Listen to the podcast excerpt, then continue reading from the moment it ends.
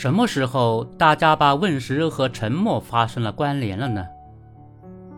可以理解沉默，但不该成为常态。不单当时参与录制的所有人都并未发声，李玟这段语音和视频曝光后，大多数的娱乐圈人士也都选择了沉默。从八月十七日下午音频曝光到八月十九日，偌大的娱乐圈也只由张伦硕、陈青松、穆婷婷、徐海星以及李玟的好友珍妮、金星等发声，人数寥寥，却已是全部。这并不让人意外，一面是逝者已逝，另一面是许多人还得问时。约定俗成，大家都害怕会多出一个站在巨人肩膀上的敌人。不能因此责怪艺人们事事冷漠，大多数人都明白，在一个规则里，明哲保身是一个选项。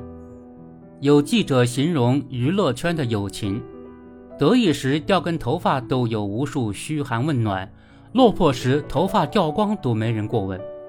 这就是常见的所谓有效社交。逢场作戏的亲昵显得客气十足，转身背后则各自盘算。努力护好自己的碗。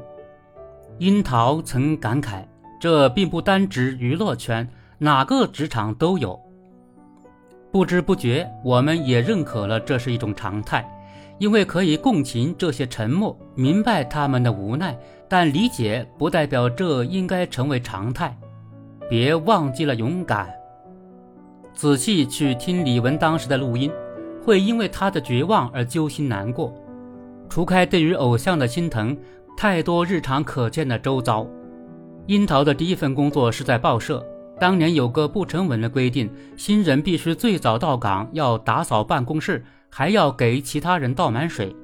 当时的大多新人都如约执行，但有一天有人睡过头忘了，于是他就成了犯错者，不断被挑出语病错字，并要求在办公室里读出来这些错误。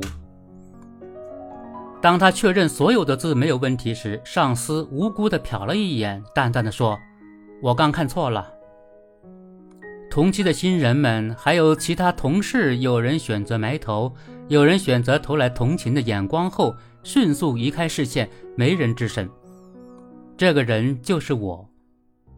樱桃曾经也想不明白，为何所有人都默认了这样的规则，因为大家都已经认可了这样的模式。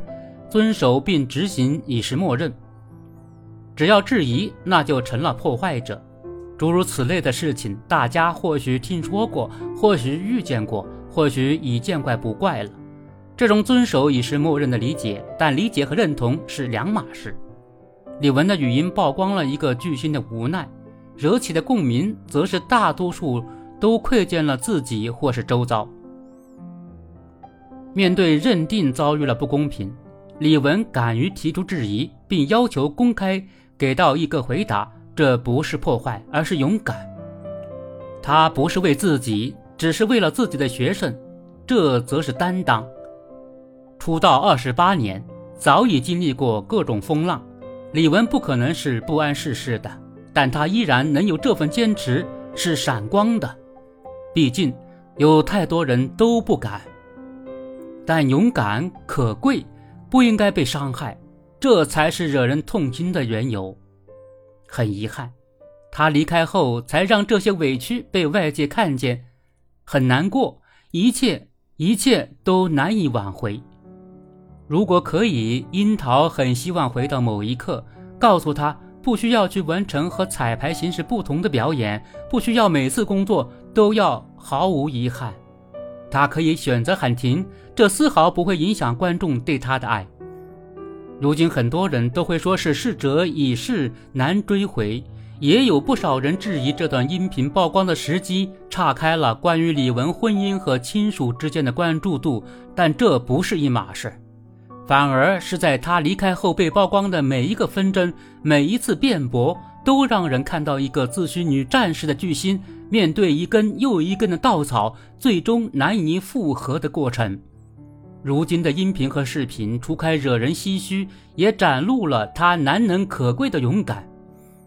李玟是离开了，但他留下的光并没有散，他依然告诫着很多人：别让麻木和默认变成习惯，勇敢才是应该。